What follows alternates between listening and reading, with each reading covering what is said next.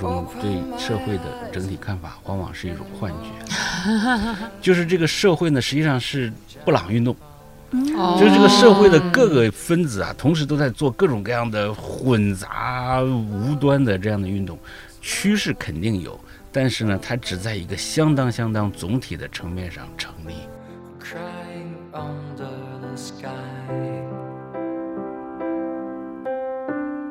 无论在什么样的时代，就是要把精力投入在自己身上。去关爱自己身边的人，然后去帮助能够帮助的人，担心能够改善的事儿。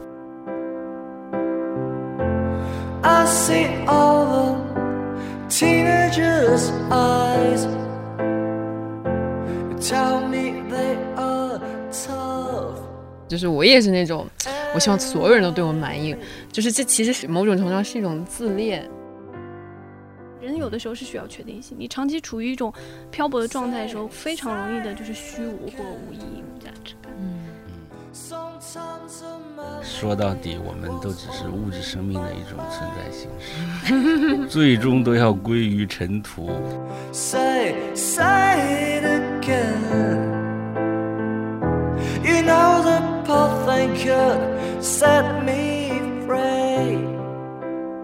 大家好，这里是没理想编辑部，我是猫主席，我是嘉瑞，我是飞了很久又飞回来的飞行嘉宾嘉俊。我们今天非常非常荣幸的请到了，就是很多听众朋友们在评论区千呼万唤，就是一直没使出来的 我们的看理想最强声优段志强段老师。大家好，我是段志强。我终于蹭到没理想的热度了。我们我们只有冰度，没有热度。对，今天反正特别开心。然后就是我第一次，就是猫主席第一次亲自打碟，副总第一副总亲自打碟，对对对，就知道我们有多么重视这次的那个录制了。然后我已经千年没有拿过提纲这个东西了。就虽然我们之前就是录之前都会出一份提纲，那基本上那个提纲就是有跟没有一样。然后我们从来也不 会打印出来，然 后 放在我的旁边。今天因为也是我来 Q 整个的流程吧，然后所以就非常正式的拿了份提纲。然后刚才问了一下段老师，说段老师您看这个提纲了吗？段老师的回答：我看了，但是我现在已经完全忘了上面写的是啥。不重要，不重要。我自己特别想请段老师，除了段老师最近正好来到北京啊，还有就是上回听了那个。您和那个浩南的那对，就那一期，呃，理想青年，然后呢，我们就有非常多的感触，然后就说一定必须要请段老师 来没理想聊一聊了。想先问一下，就是最近段老师都在忙些什么？是一个什么样的契机来到了北京？因为我们有一些小道消息。对对对，这不是暑假嘛？这个照例都是大学老师最忙的一段时间。哦，对对对，所以因为有平时有很多这个。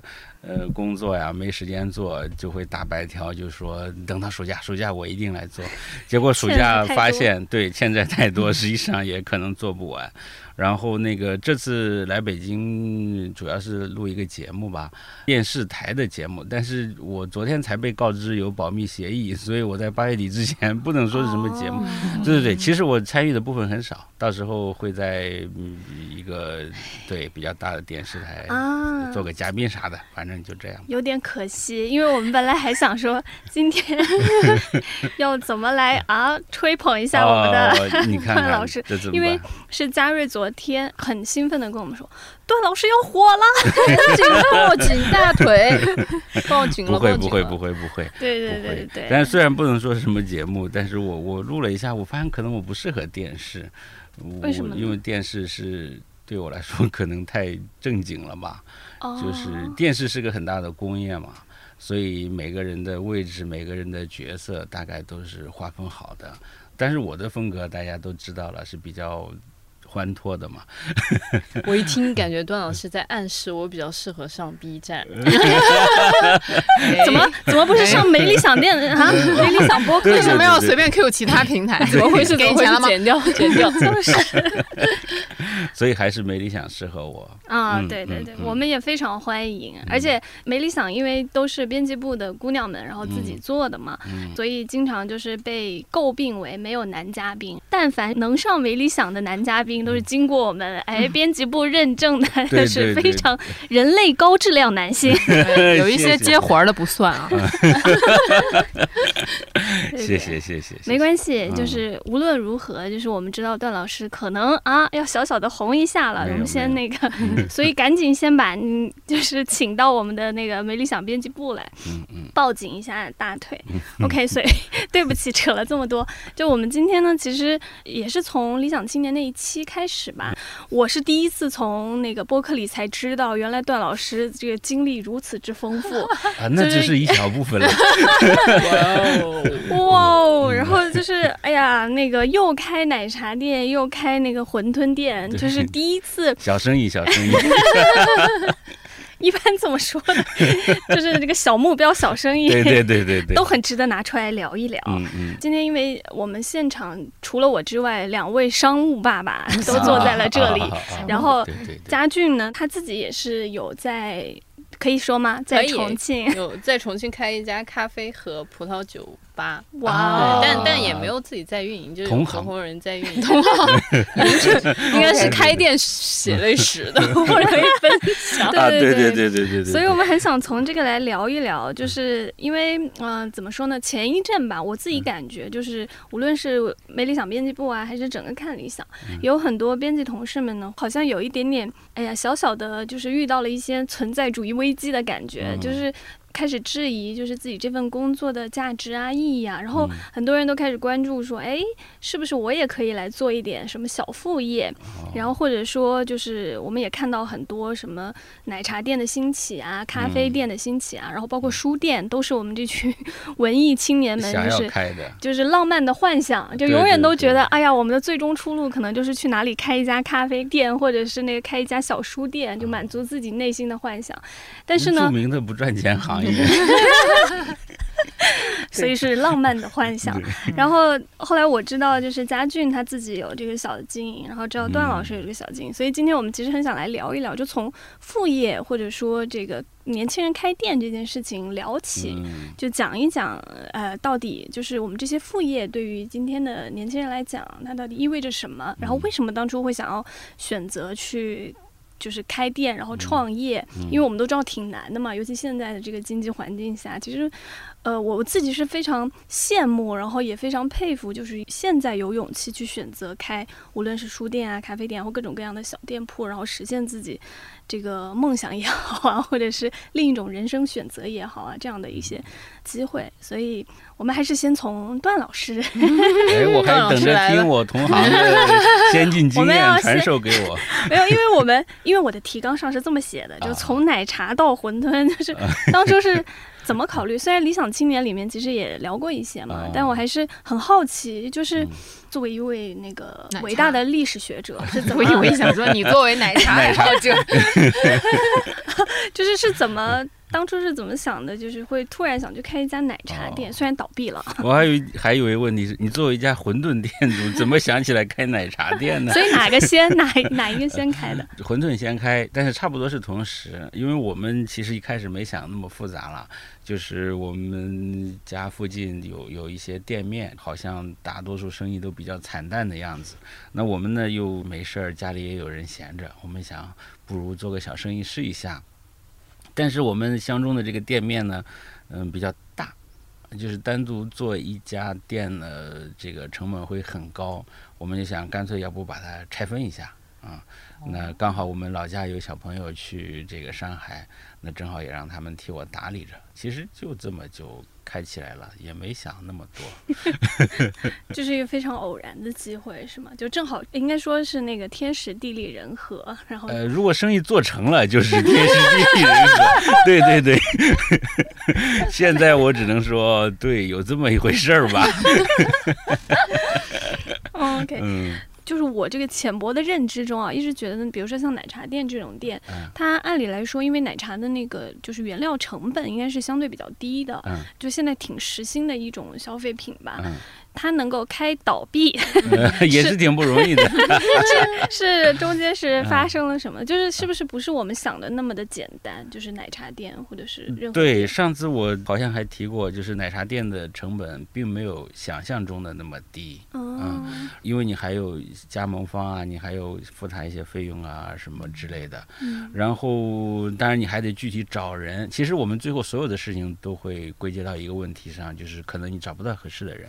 嗯，那如果你想来做这个事情做好呢，第一你要投入很多精力，第二你找到合适的能干的人才行。至于其他的，其实，呃，总是有办法解决，但是只有这个合适的人，这个是很难解决的。嗯嗯，对，就是人的问题，就是这个佳俊在跟我们无限次的抱怨中，就是他的咖啡店应该是开业了没有太长时间，对吧？三月到现在吧，五个月。然后，但凡跟我们聊的过程中，就听他那个愁的样子。就原来最开始，我记得他刚开这个咖啡店，然后跟我们分享的时候，然后我当时的第一反应是，我说谁给你的勇气？是梁静茹吗？就是在现在这种情况下，居然敢开咖啡店。后来那个佳俊跟我说，对对对对对，他还跟我说的是说他有一个比较靠谱的合伙人嘛。但后来好像在整个过程中，最愁的也是人的问题，是不是？对，我觉得深有感触。我感觉做生意最最愁的就是人，然后就一开始开店的时候，你要找一个人可以把 opening 这件事情拎起来，就很不容易。然后开起来了之后，到平稳的运营又是一件事。然后还有就是合伙人怎么去管理你下面的咖啡师，又是另外一件事。对对，所以就是其实在这个过程当中，你会发现人做事的动机，嗯，还有他持续的动力，还有你怎么去激发人持续的动力，都是非常难的事情。然后。就是通过这几个月吧，就不断的在迭代。其实，在这个过程当中，自己也学习到了很多。而且是我非常认可段老师说的，就是开店的灵魂就在于人。对，嘉俊说的这个，呃，怎么样激发持续的动力啊？我深有感触啊！自己开了店，我终于明白一个道理：为什么大多数开的很火的店，火了一阵儿之后，它的质量就下降了？嗯，为什么呢？因为要维持一个高质量运行，你必须持续不断的投入大量的心力才行。嗯，但是呢，实际上我们大多数人都很难。这个那么高强度的一直投入进去，特别是当你赚了钱之后，所以这种投入精力和你热情的自然衰减是个非常非常自然的事情。嗯，所以我后来开了店之后，再看到人家有开始很受好评的餐厅，对吧？你过两年去吃不是那回事了，我理解了。哎，对对，人就是这样的。所以我现在看到大众点评上面有那种评论说他们家的味道几十年如一日，我就知道这家店是。是真的好店，就是开餐饮最重要的事情就是叫出品稳定，就是你今天来喝是这个味道，明天还是，后天还是，一年以后它还是。因为你如果比如说今天做的特别好喝，明天做的特别难喝，那大家就会觉得你的那个水平很不稳定。其实你做的一直难喝，有人也喜欢喝你这个难喝的味道。对，所以就是这个稳定是很重要哦，稳定非常重要，要极度恒定才行。就算你做的再难吃，只要足够恒定，哎，可能都会有他自己的客群。对，比如说像嘉瑞，因为我知道嘉瑞之前是经常跟我说，他就特别想去我们那个理想国那个南艺理想国，然后去洗盘子。他就说：“哎呀，很想去线下那种接触。”这是太偷懒了，去咖啡店洗盘子，那个盘子一点挑战性都没有。一个一点油都 没有，对呀，自己反思一下。对呀，对呀，对呀，洗盘子还选好洗的盘子，这能行吗？哎呀，被发现了。呃，我记得印象中那个时候是疫情期间，就确实因为那段时间，我感觉人和人之间的隔离的那种感受太强烈了。就是我们那时候就觉得自己这在线上接触了太多那种负面的消息、负面的新闻，以及看到各种各样就是不太好的一些情况啊。其实我们那时候感觉是说心理压力特别大，就很想做一些就是很确实的事情，比如说洗盘子。洗盘子，对对 对。家人那时候就说，就是我们会觉得是缺少一种就是跟人的。真实的相处，但那个对就是抚慰当时的那种心态吧或心理，其实有挺重要的一个作用。反正我印象中跟嘉瑞在那说说，哎呀，不行，我们就去奶油戏班。确实那个时候是有那样的诉求，就是说这种嗯很真实的接触，人和人的接触和实际物品的接触，而不是就是被单独的隔离在一个小屋子里面，然后只能面对一些很虚拟的一些事情啊、人物啊或事项啊，其实可能会感觉更有安全感一点吧。我真的是觉得，就是从疫情开始，人对于那种确定性的需求变得非常之高，那种真实感，就是比如说我真实的触摸，可能对人而言都会特别重要。嗯。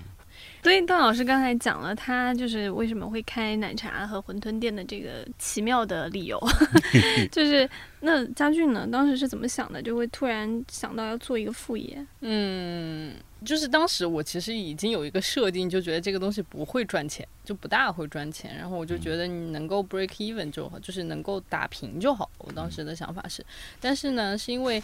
我之前的生活经历就是咖啡和葡萄酒的那种香气和香味，就是心情很低谷的时候有治愈过我。嗯，然后还有就是我当时在上海居住的时候，我家门口刚好就有一家这种社区的咖啡店，然后我就经常去那里买咖啡，跟店主聊天，然后我就觉得那是很好的一个人与人产生真实接触的一个场域。嗯，所以我就当时就很想。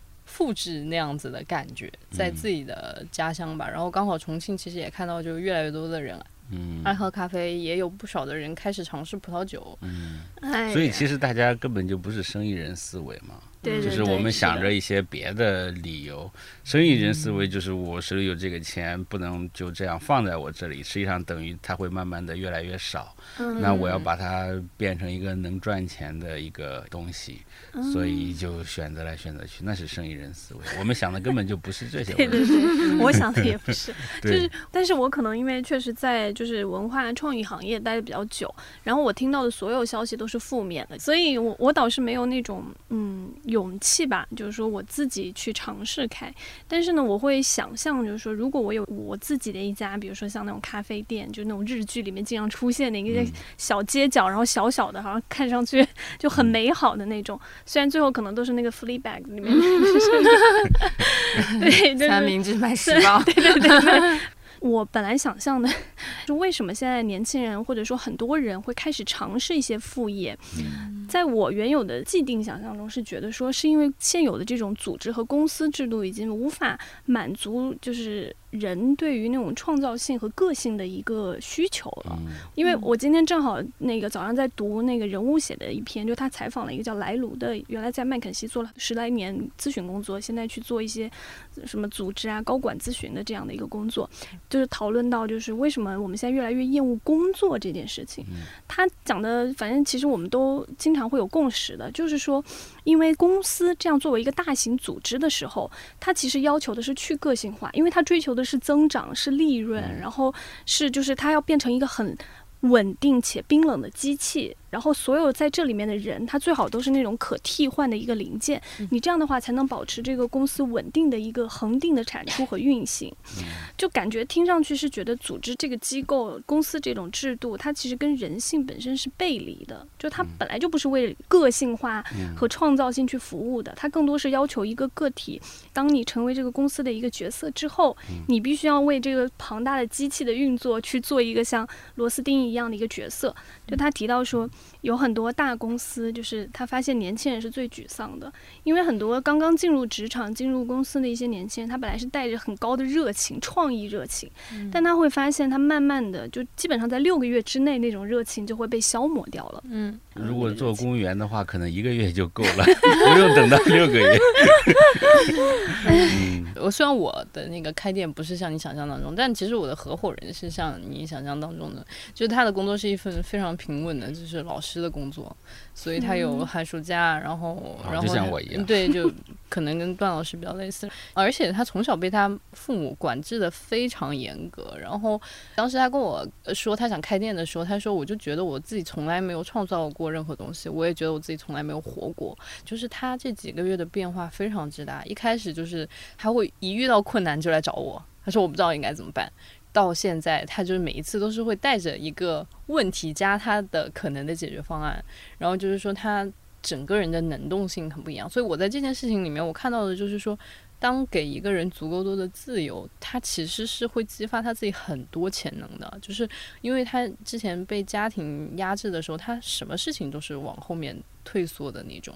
但到现在，就是有什么困难他都上，然后他就有什么困难他就想办法去解决。他就一个人可以去解决什么装修啊，就是乱七八糟很多事情，我都觉得很难以想象的。所以我就觉得哇，其实自由真的很使人强大，就是让人去创造的话。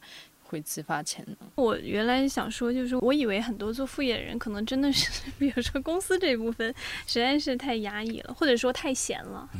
他还有那个，哎，太闲有可能是真的，你知道吧？就刚才你说那种无意义感，我其实就非常有多的体会。就是当我闲的时候，这些东西就全冒出来了；当我忙的时候，这些东西就全不知道去哪儿了。所以副业的确可以克服你的无意义感，但是呢，它主要通过填满你的所有时间来完成。但是我就想知道，比如说像这种公司和在里面的员工这种制度性的这种矛盾，是就真的不可调和吗？因为今天看那篇文章，我很喜欢他说一点，就是说，比如说原来我们呃认为就是比较理想的一些公司品牌哦，比如说像什么 Google 啊，然后还有硅谷的那些所谓的当年的那种互联网创。创新企业，我们都觉得它是一个很理想化的，好像对员工哇，那真的是充分尊重，给你绝对自由的一个发挥空间。但是呢，你比如说像走到今天，你都会发现，当他们的这个企业和组织做得越来越大之后，它其实都会面临那个问题。他用了一个我觉得特别形象的词，叫做钙化。他就说，这样的组织随着你不断的增长、不断的庞大，你会面临一个钙化的问题，也就是说，你的骨骼会变得越来的越。硬也会越来越脆弱，然后我就想着，那这是不是就是那个公司制度的一个无法调和的矛盾？就是我们只能去。就服从他，或者说顺应这样的一个状态，这不是很好吗？有的小的越长越大，最后它僵化了、崩塌了、死掉了，然后因素又重组变成新的东西，这才是世界运行的真正方式啊！难道是有一些永远它嗯永远存在这样才好？我觉得这根本是不可能，也不现实，也是比较糟糕的一种情况。所以大家都要接受这个事实。你看过去的人，人家曹丕都讲过嘛，根本没有什么不。王之国呀，嗯，也没有不被发掘的陵墓，这些事情。大家都看得很通透的，就像生命周期啊，你开花的时候开的绚烂就完了嘛？难道还想开一辈子花？那就是个假花，塑料花。主要主要现在可能更大问题是说，感觉凋谢的太快，要不然就是一直处在一个那个将死不死的状态。哎，对对，还在垂死挣扎。我觉得就是像这种，无论是具体的人的冲突，还是人和结构的冲突，还是结构和结构的冲突，只要能保。保持在一个有序的基本的准则之上，永远存在的，而且这是正常，而且这就是动力。实际上，嗯。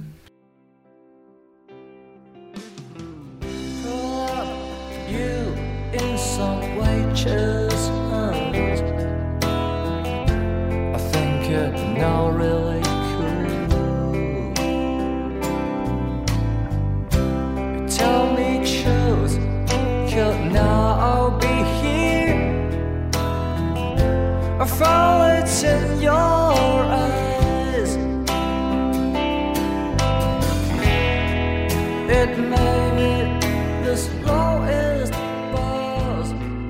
不知道这是不是一个，就不单是说公司和员工的这个关系啊。我觉得可能整个，你比如说看现在社会，比如说我我们经常就看理想很爱做的事情，就一天到晚对吧？批判这个社会有哪些不合理之处啊？没有一天到晚，只有三分之一的 推文在批判社会。我怎么觉得比例不止是吧？另外三分之一在丧。另外三分之一在鸡汤。原来点在这里。好的，被总结完了。我刚刚想说的其实是说，就是是不是我们面对，就有的时候人在一个时代之下，在一个大的这种社会环境之下，我们是不是真的只能从自己身上去找那种适应的？可能，或者是说，我们不要，因为我们之前我记得雨晴还在，我们那个小实习生还在的时候，就他有提到过一个，其实我觉得也是很多，就是我觉得还比较理想主义者会抱有的一种。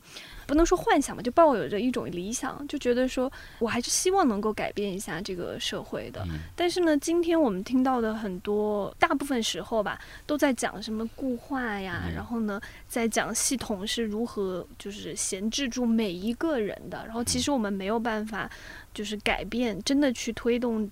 制度或者说系统的改变，好像我们能做的就是在系统的夹缝里面去找生存的空间。那我们是不是真的只能这样？呃，哎，为什么一下子提到这么沉重的话题？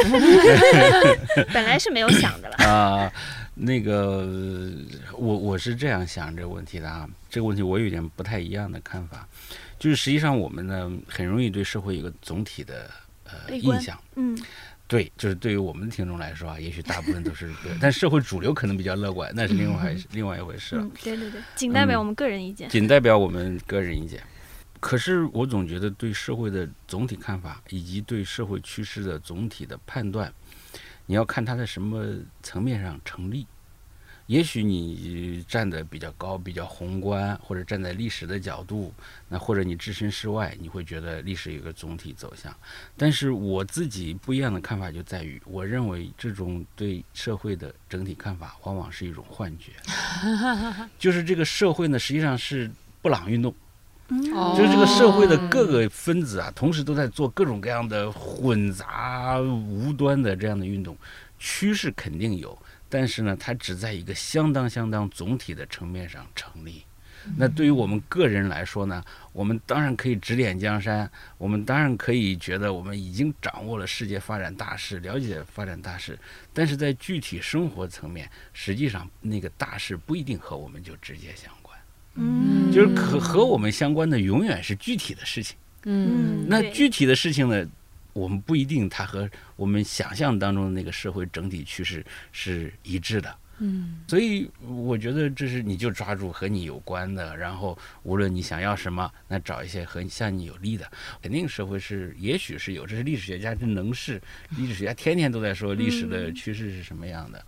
但是实际上这些我们个人不一样，就是每个时代无论它的大趋势是怎样，都有一些具体的小的，无论是机会也好，还是空间也好。那可能都是存在的，嗯嗯，所以我觉得也不一定，我们整天为历史焦虑啊，是吧？我们可以为具体的人、具体的事焦虑、着急、担心，这大的历史方向。老天管着呢，我们操那么多心干嘛？因为我看穿了那些历史学家写的书，他们说的头头是道，觉得历史就是这样发展的。但是为了提炼出他们说的那个线索，他们说的那个发展的趋势，省略掉了、遮盖掉了、淡化掉了无数的其他的细节。嗯，那些细节都是无数的真实的人的生活呀，那就在历史书当中就不存在了。那些人可能很就是随波逐流，但是也可能他们有各自的风采、各自的光彩。嗯，只不过因为不在历史学家编造的这个大事上，所以我们看不到他们。但是我们呢，百分之九十九，我们就也不在将来历史学家编造的那个大事上，对吧？所以我们对大事该关心关心，该这个呐喊呐喊。呃，但是日子该过还得过。嗯，因为周末不是有那个全球史的活动嘛，我去现场，然后有一个观众提问，就是想问葛老师、段老师，能不能预测未来？哎，那个问题是什么来着？历史学家。啊，就是对对对未来可以有什么启示吧？对对对，没有。因为因为今天就是会有一种嗯很常见的一个现象嘛，就是说，反正我经常听到，就是很多人会习惯从过去找未来，去找那种，我觉得他不一定是说我一定要有一个什么预测或者方向，而是他想要某种程度上的确定性，对他自己要有一个有点像慰藉一样的一一种东西。你比如说像我真的是觉得。当就是整体的，哎，我这样说可能不好。假设当整体的大趋势不太理想的时候，就是历史相关的书籍也好或内容也好，就它的那个受众会有一个明显的一个增长。就很多人好像是想通过过去已经发生的现实来来为当下找一个解释，找一个理由。你比如说，我记得我好像是在，反正也是疫情前后吧，我一个非常不喜欢读历史的人。我居然开始看明代史，就我真的开始读明史。我当时怎么安慰自己，你知道吗？就是我 我当时看那个朱元璋更差，对我真的是这么想的。我当时看那个就好，哎哎哎，请把这个剪掉，这段不能播。嗯，然后我当时的给自己的解释就是想。可能真的就是不会再差了，或者是说，某种意义上，可能我我们在这个时代之下，然后呢，我们必须要面对，这是一个大的基本面，就这个基本面可能真的是在慢慢下沉，然后我们所有在上面的人，你很难抵抗这个。总体的趋势，反正我那时候读的时候是感觉说，哎呀，其实你也改变不了什么，就不要把自己想的太强大，太有多大的那种能动性，更多的是去想说，好，我面对今天的事情，面对今天的状况，我还能再做些什么？因为我反正我当时看那个明史最开始的时候，我觉得那些人还是挺伟大，比如说他该坚持什么还是坚持什么，然后他该说什么还是说什么，但是你。抵抗不了，就是什么，比如说某天那个大刀阔斧一下，然后你可能就完了，你就没了。我认为的，就是现在很多人会从我们叫从过去找未来嘛。其实真的是想要给自己一种安定感，它不一定是说哇，你真的就能预测未来、预测趋势，然后知道接下来变好变坏了。但是它可能是说我其实还是需要这种确定性。人有的时候是需要确定性，你长期处于一种漂泊的状态的时候，非常容易的就是虚无或无意义、无价值感。嗯嗯，对，所以还是想听就是历史学家怎么看。不是历史学家，我是历史系小学生。不要谦虚。是的，是的。这个问题我又有一点不一样的看法。从历史当中，比如说给我们一些安慰啊，或者是让我们有一些依傍，嗯啊，就觉得即使我惨，那么还有比我更惨的，对吧？这种事情，其实你发现没有，学历史的人，在我接触的来说啊，就是心里比较开通的人挺多的。那因为我混得再好，我再有本事、再聪明，永远会有比我好的人。嗯，我呢遭遇的再惨，那也会有比我惨的人。那那简直是太多了，对吧？所以呢，可能心里会安定一点。这个当然是有的，这没问题啊。我举双手赞成，大家应该多这样读历史。但是我也一直觉得呢，历史真的有好多好多层面的。读历史有时候呢，也可以帮助我们跳出我们自己的这个立场。你比如说朱元璋。你跟你说朱元璋，他其实最这个下手最狠的是官僚啊、功臣这一套系统啊，这一套系统。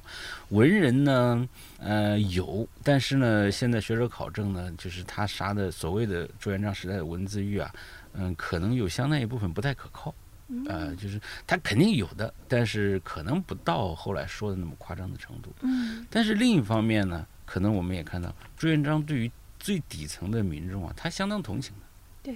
就是他自己，实际上因为他出身贫苦嘛，所以呢，他为什么老杀这些人呢？他就觉得，因为你们是社会寄生虫，但他就没想他自己是最大寄生虫了，就觉得你们就应该最好就不拿工资，呃，给你们非常微薄的工资已经不错了，你们就应该干这个活儿。他对社会底层了解到什么程度呢？他曾经有一次在这个皇明祖训啊，就是他的正式的这个这个训示当中，他说：“他说你们这些老百姓没事不要在家里种花，就是那花花草草。他说你们要种枣树和柿子树。”为什么要种这两种呢？枣可以晒干嘛，就做成就是红枣、干枣；柿子呢，可以做成柿饼。都是经济作物吗？对，如果是这个丰年呢，你们可以拿到集上去卖点钱；如果是这个灾年，就靠这个就能活命了。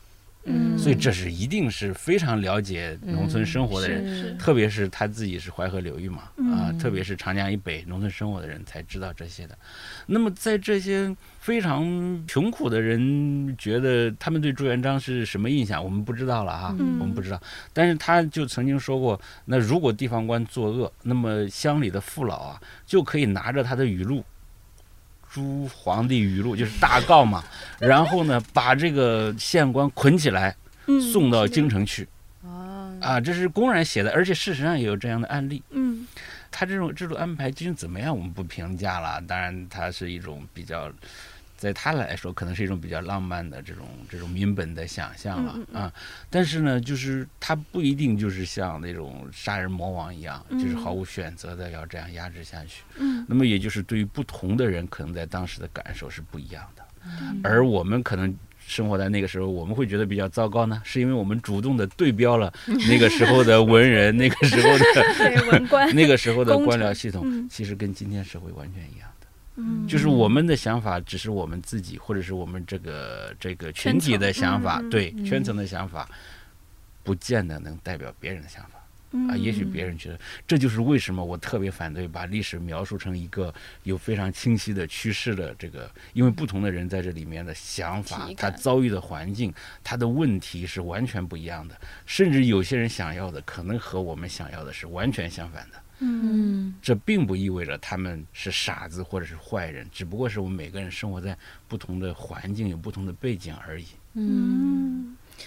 那我想知道，就是比如说历史学者，当然从比如说普通读者啊受众的角度来讲的话，就我们会有的时候很习惯把一段历史作为对当下的某种隐喻，或者说对当下某种趋势的一个判断。比如说刚才说那个朱元璋那个，我就觉得。我知道你要讲什么。那还有说法更糟糕的呢，反正我们先说了再说了。嗯，对对对，说现在就是明朝和清朝的结合嘛，就是明末的那种光怪陆离的社会乱七八糟的那种，和这个清初的那种极其肃杀管理严格的那种文化政策的结合，这两种同时存在，这两种就是明朝清朝最糟糕的两种东西，同时存在于今天。那我觉得说的也挺有道理的，就是在某种意义上。嗯，对。那比如说，像历史学者会不会去对比这种不同？比如说，把以前的某一段历史阶段，当时发生的一些历史事实，搬到对于现在的接下去的一个判断。我很好奇这一点，因为实际上会的。嗯，呃，就是他不一定会讲出来，或者自己不一定会意识到，因为我们理解历史靠什么理解历史？只能靠对现实的这些观察。体会去理解历史啊，历史是一个常识性的学问呢，那你只能观察周围的这些这些人才能理解。所以很多时候我们也会出现这种情况，比如说我活了四十年，嗯，我觉得历史是那样的，后来现实演进演进到一个程度，我突然发现，我终于明白了，那个几十年或者几百年前的历史原来是那么过来的，因为现实好像在我们心目当中就这样重演了一遍。嗯，这是完全有可能的。但是呢，对于我来说，我也觉得这只是我们大脑思维的，反正是不是幻觉我也不知道。反正它只只是一种感觉了。嗯至于历史真正是什么，我相信可能我们的智力是很难把握的。我总是要这样觉得。不过刚刚猫也在说，最近嗯，也不是最近，就是一段时间爱看历史书，我也有这样的趋势。就以前我是非常。不爱看历史，然后最近就重新再看一战史，然后就是因为刚好理想国出了那个滔天洪水的那个新书，就当然我啃得非常的艰辛，因为自己的历史实在是太，呃，基础太薄弱了。那我作为一个普通读者，其实我在读历史的时候，我有一种感觉，就是他给了我一种慰藉，但慰藉的点是在于，就是。这个世界本来就是充满不确定性的，我就觉得就是看历史的时候，你就发现所有的历史事件都充满了不确定性。如果结果稍微有一点改变，可能对这个人的整体评价就完全都变掉了。所以我就觉得，反倒在读史的时候，让我接受了现在的这种不确定性。这时候我就觉得啊，可能。自古以来都是这样，然后，呃，我可能就没有太去想太多，就是那个时候比现在好，或者说现在比以后好，或者怎么样，我就没太想这么多。但是给我一个很大的一个感受就是，整个世界的发展都特别复杂，然后，对，然后不确定性永远伴随在我们身边。然后一边是看那种很战略层面的一战史，但其实我也看了一些一战的个人的生活的记录。然后我觉得段老师刚刚说那个也特别给我启发，就是。无论在什么样的时代，就是要把精力投入在自己身上，去关爱自己身边的人，然后去帮助能够帮助的人，担心能够改善的事儿。就是我觉得可能是，就是我最近在读史的时候给我的真正的安慰的点是在这个地方。嗯，比如说历史学者会不会去认可类似我们很爱说，就说什么历史是个轮回啊？为什么这样去说？就是说。还是刚才那个问题，就是很多人会把当下和过去，然后呢作为一种直接的对比或者对照，就是认为，哎，你看这个是我们现在当下所处的这个时代，太像某个某个时期了。嗯。然后你看接下去会发生什么什么什么，然后最后就会得出一个结论，说历史就是一个轮回，就好像，嗯，就是没有人能够逃出这个所谓的轮回。就历史真的有轮回吗？哎，这个是很有意思的话题啊。就是我们在中国讲这个话题呢，有特别深刻的含义，因为中国本身就是一个朝代更迭的这个这样一种历史，所以这个朝代的循环呢，你就完全可以把它想象成一种轮回。嗯，很多这个历史的结论呢，针对单一朝代的，可能在很多朝代都适用。比如说，我们看到一篇论文，上面写明代中期出版物大量增长，对，这是成立的。哎，但是你换你说。宋朝、北宋中期出版物大量，这也是成立的。你说清朝中期，这也是成立的。对，这个确实在社会当中有这样的、有这样的循环的状态。那因为大的结构在这样循环嘛。嗯嗯，但是这种。简单的话就是说，历史轮回到底是，呃，我就不太明白。就是说这个话的人可能有不同的心境，嗯，他可能要表达不同的事情，对吧？那轮回这个观念，我们可以用到很多地方。那个人生活也是轮回，一个人从生到死，对吧？也这样转圈啊。一个事业，嗯，一家公司都有它的生命周期，其实也都是这样。我觉得就是。大家聊一聊，开心一下 还是没问题。就是历史上也不停的有人在对抗这种轮回。你比如说，我们都听说过一种概念叫中兴，嗯，经常过去某个朝代有中兴。中兴是什么意思呢？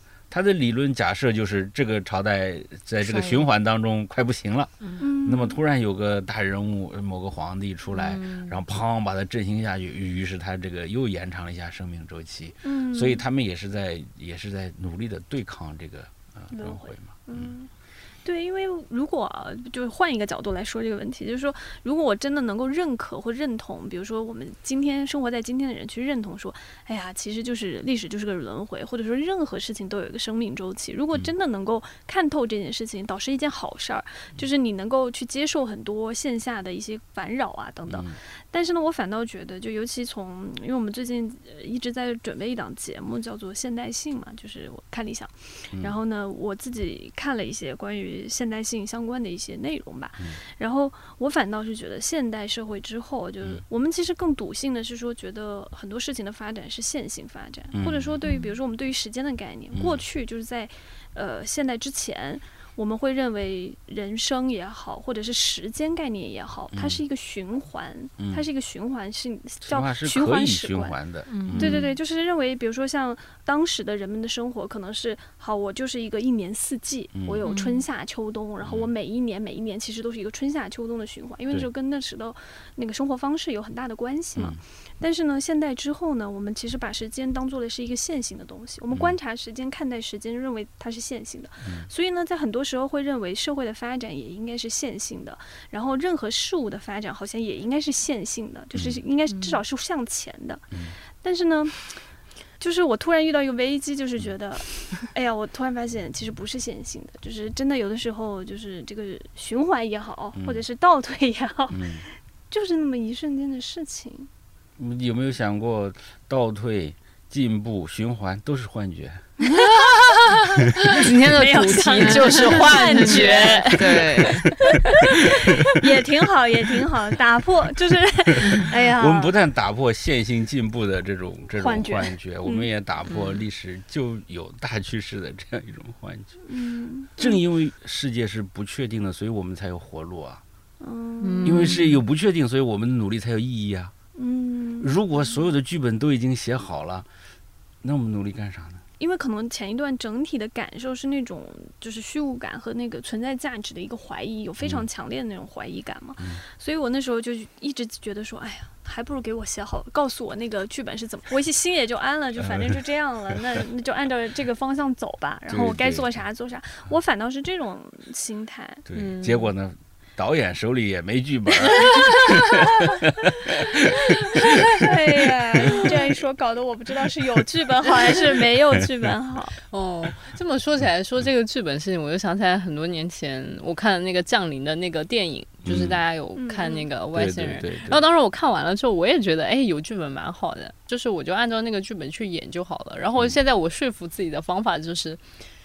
只是我自己不知道剧本是啥，所有其他人都知道，对，有人知道，对，然后就是我，我就是在，就是我可能就是在按照那个剧本演而已，我就相信每一步都是最好的安排，我就 就特别焦虑的。楚门嘛，对，我想说，挺好，我感觉这两种看似不太一样的说法，但是都能得到内心平静。嗯，对，就是我觉得特别焦虑的时候，我就说，哎，反正剧本已经写好了，我只是在演而已。但是你会不会有那种就是恐惧感？就是说其实是有剧本的，但是你没有，你偏离了剧本，就是你有没有这种担心？因为这个是我之前和嘉瑞，就是很多时候，因为嘉瑞经常爱说一个问题，就是说他不知道自己的选择到底是对还是错。可能是因为我们从小，我自己感觉啊，就我们从小的那个社会规则也好，告诉我们的，或者是我们接受的教育也好，就告诉你永远有一个标准答案在那里。我们有很多时候会担心自己的那个选择没有做对，就是正确这件事情会变成很多时候我们在做抉择的时候一个很担心的问题。嗯，因为我爸妈现在还在拿说，哎，你那个时候如果不去那个大学。会怎么样，或者是你不去丹麦会怎么样，或者你不来这个公司会怎么样？就是现在还在被声讨我这些年做过的选择，他肯定是因为觉得我现在的状况不够好，所以他才会这样说的。这个历史学能提供最大的帮助，什么？因为历史学告诉你，所有的结果都不是最终的结果，嗯，所有结果都是别的结果的原因。嗯，所以你永远在因果链条当中，就是你现在你觉得你你现在比如过得好还是不好？对不起，这不是最终状态，你剧本还没写完呢，还早着呢。还早着。那也许我们世俗一点讲，可能所有人的最终结果只有一个，就是死亡。除了死亡之外，所有的结果都不是结果，都别着急。嗯，我如果我们开通一点想的，连死亡都不是结果，因为死亡也会造成后面的影响一系列的。所以，为啥纠结结果呢？因为你根本不知道真正的结果是什么。对 我最近就是因为有个好朋友，他信佛嘛，然后开始接触一些佛教的东西。然后那天不是去雍和宫嘛？其实我没有求什么具体的事情，因为我发现没有什么具体的事情。我只是希望说，以后在面对什么事情的时候，能获得一种智慧。因为目前为止，佛学对我来讲就还是一种思想吧。我不知道我说的对不对，因为我真的完全不太懂。然后我觉得，就比如说听有一些那个人摸在在讲话的时候，比如说他说可能会觉得你想要逃避那个呃让你不快乐的事情的根源，但其实让你快乐的事情也同样危险。就是它会一下子给你提到一个对立面，就让我觉得嗯，就是好像有那么点东西。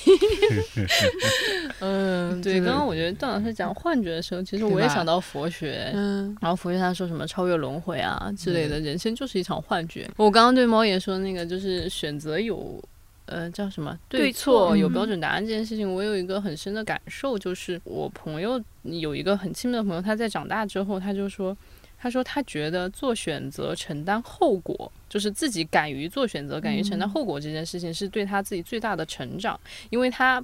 有了这个观念之后，他开始抛弃掉标准答案这个事情了。然后，因为他就觉得，不管我做的这个选择是怎么样，是我当下能够想到最好的选择。然后，他的后果就算很糟糕，我也接受。然后，所以他就后来就是他，我也不知道他怎么开窍了。反正就有一天，他说他在后来做任何选择的时候，他不再去考虑这个事情是不是对的，他就考虑的是这个选择是我这个时刻我能想到的最好解法。我选了它之后。产生的所有后果我都接受，然后他就说自己感觉自由了很多，然后他也不会因为很多坏的结果就不断的去谴责自己，说你看都是因为你那个时候没有做对选择，他只是想说 OK，我现在承受我当时做选择给我带来的后果。嗯嗯，我就觉得哇，然后他呢，当听到他这么跟我说之后，我就觉得哎，感觉也挺好的。嗯，对，这确实是就是。呃，我们应该前两期也聊过，就是说这确实是，呃，解决虚无感，就是接受存在主义那一套的一个比较好的一个方式。然后，我觉得这个讲出来哦，其实是一个很理想化的一个状态。当人面临真正的在我面前好摆着 A、B、C 三个选项的时候，我还是会有那种强烈的焦虑感，或者是强烈的不安感，觉得假设说我选了 A，那之后我面临的那个结果会是什么样，然后 B 会怎么样，C 会怎么样？这个怎么去解决这样的一个那种强烈的不安感？我觉得才是关键。就是我也可以接受说，我以前跟嘉瑞特别像，就是也是属于那种。在做选择前会考虑非常多，就是那种很想要那个结果是完美的。原本是一个非常强势的那种，就是完美主义者。就是我做任何的事情或者做任何的选择的时候，我都会希望那个结果也好，或做出来的事情也好，它应该比较完美的。所以我也是，我原来我是处女座，我不但希望它是结果完美，还希望所有人过程也完美。不是希望所有人对此都感到满意啊，对对。嗯，那后后来克服了吗？就是关于完美主义的这种，因为很忙，你做选择的时间就缩短了。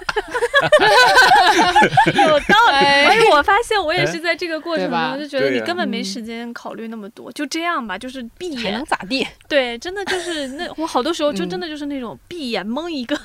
对呀，对呀。而且我觉得很多事情不是我自己能抉择的了，就可能比如说我上学啊，或者是读书的时候，那个时候还是有很多我自己可以决定我这个项目结果，或者我这个论文怎么样，然后我最终考试结果怎么样，那真的是我自我。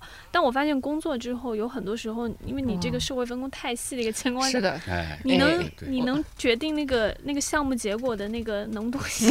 对，而且说到底，我们的选择基本上也不会涉及到人命，对吧？对对对，然后也不会涉及到国。国际民生、世界和平，这个能造成多大损失呢？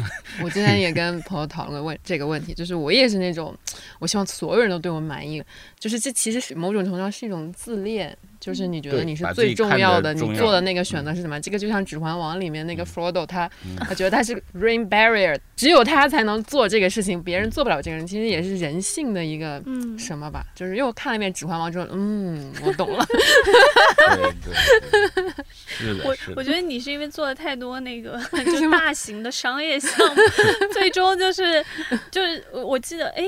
是去年吧，就我们那时候刚开始做一些大的那种商业项目的时候，我觉得那时候嘉瑞一定就是极度。我现在回想，我觉得嘉瑞那个时候一定极度崩溃，因为真的一个项目想要做好太复杂了，就是它里面牵涉到的根本就不是很多事情，真的不是我们能左右的。就比如说那个主讲人、那个嘉宾，他是是谁，由谁决定，是客户还是谁，还是主持人等等等等，就是太多不定因素，然后各方的配合。但是我觉得嘉瑞那个时候可能 最大的那个 痛苦还是在于说他想试图想要去把握整个项目的质量，把握整个项目的结果，但是很难。嗯，实际上最后慢慢解决这个问题，就是靠认识到自己的限度。对对，就是一开始，比如说我觉得我表现不好，我就觉得回去很难受啊，难受好几天。后来就想，没有对呀，我就是这个水平。对对对，是这样是这样。我就是个商务，你还想让我干什么？对 呀对呀。我把钱要回来就已经很不错了。我 我就能做到这里，我我有这么大力气，我肯定用完，用完之后我就到此为止了。你再要没了，对不起，再见，回家睡觉。对，我要把这句话贴在我的电脑上。哦，这是真的太重要，就是认识到自己能力的有限，认识到自己的渺小，承认。自己的渺小，对，认识到，就是慢慢你意识到这自己的这个位置啊，就是我能力有限，但是呢，我放眼呢周围呢，我的座右铭啊，告诉大家，我的座右铭是，我做的不太好，呃，看周围呢好像也都没好到哪去，这就是我的座右铭，对别人放低期望，对自己放低期望，这个开心的不得了。对，嗯。这句话你才应该啊！我记一下，我要把这个当做我的墓志铭。那你以后万一找到更好的怎么办？那我再换。多立几块没问题。对，可以敲。你怎么从一个很丧的状态聊到这么开心？不是，因为我我真的觉得这这个特别特别好。我觉得这个是能够解决很多就是人的那种庞大的焦虑感，就你甚至不能控制的焦虑感。我有一阵就是真的是被那种强大的这种那种。不必要的焦虑，就对未来的焦虑、对项目结果的焦虑、对数据的焦虑等等等，整个把我笼罩在里。我那时候一天到晚想法就是觉得就在否定我自己，就是觉得为什么我变得不行了？当然这个做不好都是我的责任。对对对对对，就会这样想。但真的是我忘了我那时候看一个什么东西，然后还是在做一个什么内容的过程中，然后就看到了那样一句话，就是说。承认自己的渺小，承认自己的有限性，就是不要把自己放得太大，而是其实只有承认自己的有限性，你才知道自己究竟有什么。嗯，对京剧贴到课。你如果觉得我好像什么都能做，其实你并不知道你真的能做什么。对，只有你知道你，我只能做到这个程度了，同时也意味着你确切的知道。我能做到这个程度。嗯嗯，是，像我妈那辈，他们好像是很笃信那种叫做就是所谓的优绩。嗯，就是你所有的结果，你这个人今天的那个什么成绩啊等等，都是跟你个人努力有关。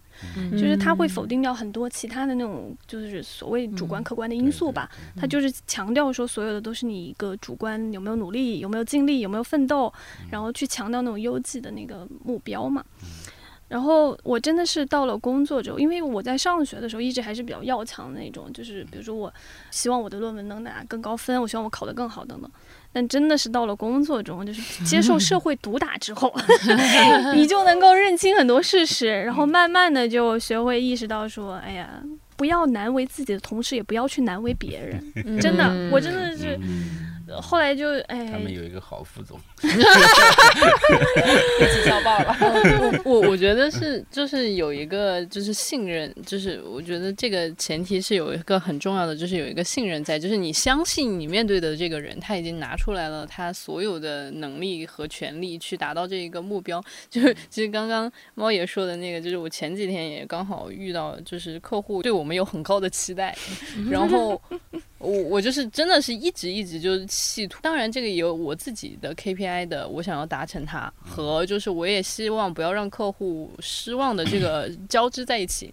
然后那个时候我特别焦虑，就是焦虑到我很久没有肌肉痛和头痛了，然后我就晚上就睡不着觉。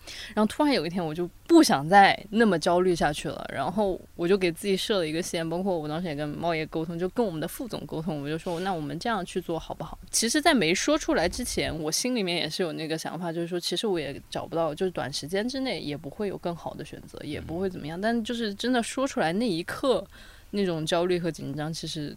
都没有了，就是我就觉得那也是认识到自己局限的一刻，然后但也是让自己就是放松的一刻吧，然后我就觉得就挺好的，然后我也相信所有的合作，其实很多人总是在问我，就说哎，家俊你的商务话术是怎么样的？然后我很笃信的一点就是说，大家真的能够合作在一起，不是因为你的话说的有多漂亮，其实是因为你的需求和我的供给真的能刚好匹配上，然后话术只是那个。一朵花儿，就是，但是如果你那个没只是搭线的，对，就是后面还是靠做的东西。对对对，就是如果你的需求没匹配上，你说的你能在空气上雕出花来，那事儿也做不了。还想问一个，问段老师一个问题，就是说。其实，因为今天我们最开始是从开店聊起嘛，我觉得那个可能聊得好远。对对对，我们就聊到历史大事了。对对，比如说从开店聊起的时候，更多是想讲的是说这种所谓的人生选择嘛，就还是我们刚刚有提到的关于选择的对错也好啊，选择的方向也好啊。怎么做选择也好，等等。其实我自己很想知道的一点哦，就是当前面没有人在引领你的时候，你发现你的目标没有那么明确，没有人在给你目标的时候，我其实最焦虑的是说，我真的不知道那个路在哪里。我都不是要不要做选择，而是我连选择的。路径我都找不到啊！就是到一定境界之后才会产生的。我明白了，副总提出的问题，前无古人。嗯，对，就是。对我也很迷茫。其实我本来想问的是说，就是当没有路的时候，或者是找不到路的时候，怎么办？嗯，对我现在就是，我现在不是没有路或找不到路，是路太多，我也不知道要怎么办了。就是大家谈副业，我的副业实在是太多了，我最近 做了太多太多的活了。我现在觉得我都像个骗子了，就到处搞一下。我跟我朋友说，我说我现在感觉我像个骗子。然后我朋友说，哎，骗子也有好骗子，一点也没安慰到我，对吧？所以，嗯，因为我的长处我是很清楚的，我的长处就是就是，其实我学习能力很强，我接触到哪一行呢，我能很快的学到。就是上手，但我有点凡尔赛的味道了。呃，对，但是呢，这就带来一个致命弱点，就是你觉得你好像干啥都行，不什么都去弄一下，这样的人注定没有好下场。因为我们见过太多太多这样的人，就是人很聪明，然后呢也肯努力，就是不肯集中，就是他他把精力分散到太多地方了。起来有点像，最后呢就变成什么呢？最后就变成他老了之后就到处吹牛。就我年轻的时候又干过这个，又干过那个，我又认识这个，我又认识那个，那谁认识你呢？好吧，就想不起来了。哎，所以我现在是处在这样一个阶段。我也希望，就是我跟你问题一样啊，有没有一个就是前辈或者是大家告对告诉我这个应该怎么弄才好？我也不知道，可能得去问任波切了。哎，有可能，说不定我问着问着，我我发现哎。我也可以来一来，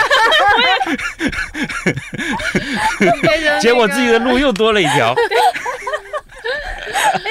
对，但这个导师我我也很想问，就是说我们今天比如说在做人生选择的时候嘛，就会有两种想法，嗯，比如说有一种可能是强调说我就是做一件事，我就选择这条路，我就是蒙头走到黑的那种方式走下去，嗯，然后呢，还有一种呢是说可能它分散就更安全，我多条腿走路，比如说我好，我有一份工作，但我同时也做一个副业，然后我也同时考虑。哎，我做一点其他的小事情，等等等等，有更多选择。有的时候对人来讲，他可能会觉得说这是一种更安全的方式，比你一条道走到黑可能要更合适一点。我觉得要看个人，就一个词叫适才量性，就是看你的，呃，你的本性，看你的才能究竟在哪个地方。有的人他就适合一条道走到黑。嗯，然后呢，他几十年如一日，一生只做一件事，最后把这事做得很好。嗯，有的人他就适合东搞西搞，但是这两条路呢，可能都都不能走极端，是吧？走一条道走到黑，好像也不能不抬头看路。呃，像我就是在另一条路上走到极端了，我就在反思，也许我慢慢的收缩起来，因为我经常用那个呃撒一把种子的比喻嘛。嗯。其实你做很多事情也是撒种子，就我我呢，因为不知道哪个会发芽吧，所以撒的太多了，撒的太多了，这些苗都长起来好几个。本来我以为长两三个吧，长了四五个，那么这些呢，我好像都暂时的都先浇浇水，都让它们长一长，但是可能到一定程度了就要。就要踢掉一些，那么只留下呃两三个长得好的，最多只能这样了。嗯嗯，其实我感觉都可以试一试啊。就是你如果不知道我到底是一一条道走到黑型的，还是多条腿走路型的，可以都尝试一下呀。尝试一下，可能自己慢慢就知道。嗯，一条道走到黑的，你尝试一下，你把你的业余时间都用来干工作，你看看受不受得了。有的人是，那在我们熟悉的人当中，有好多就是这样的，他永远都在干同样事。你看见他，我们办公室旁边有一位老学者，我经过他办公室，永远两个屏幕，两个屏幕干嘛？这个出了这个史料，这个除了这个史料来源，两个对。嗯。他说我最开心的就是拿这一段话对那一段话的那段对，几十年如一日，永远在做这种事情，成绩学界有目共睹，所有人都承认。哎，但是也有人呢，就几年换个题目，然后呢，呃，这个他就这个不时的在推出新的想法、新的理念、新的这个学术成果，呃，成绩学界有目共睹，所有人都佩服他。嗯，对，所以关键是要找到自己的。我非常喜欢段老师一点，就是每次听他说完，我都觉得哇。突然，人生充满了希望，就这都是什么事儿？你就先试一试再说。说到底，我们都只是物质生命的一种存在形式，最终都要归于尘土。真的都有那个佛言佛语的。哎，对 我是不是？我我马上就到又多了一条新的路到朝阳区去，成为二第二十万零一个。就是这种心态要怎么培养？是因为学历史就会更就受打击多了呗。就你受打击多一点，慢慢的你不想开也得想开了。慢慢就是，其实刚才我们讲的，我觉得比如说认识到自己限度啊，那那确实是只有你到一定年龄了，然后你才能意识到这个问题嘛。年轻的时候永远都是，呃，充满这个冲劲儿的，就觉得这啥我都行，对吧？对对，总是这这都非常好，非常宝贵的。这个时候你也别想着我怎么还不成熟啊？天哪，你自己都有宝贝，你还要那些这个是吧？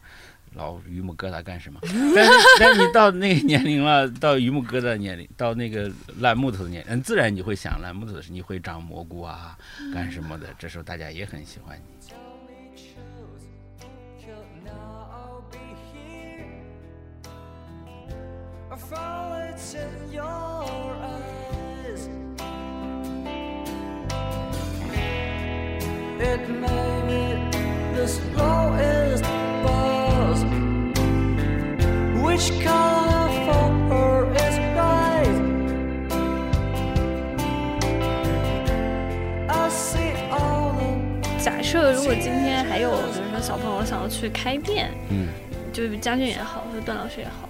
会再建议他们 就把开店当成自己的一条出路吗？我的建议就是看你的风险承受，这个是很现实的问题嘛。你如果你有一笔钱，想怎么花怎么花，那就玩去呗，对吧？只要你想好了，那你随便你折腾一下，你不学到这个就学到那个，你总归是有收获的嘛。嗯，但是如果承担的风险有限，那一定只做你能承担的。嗯，只能承担风险的事情，这个是很现实的问题。特别是最近的这个大小形势都是这样的，还是生存第一。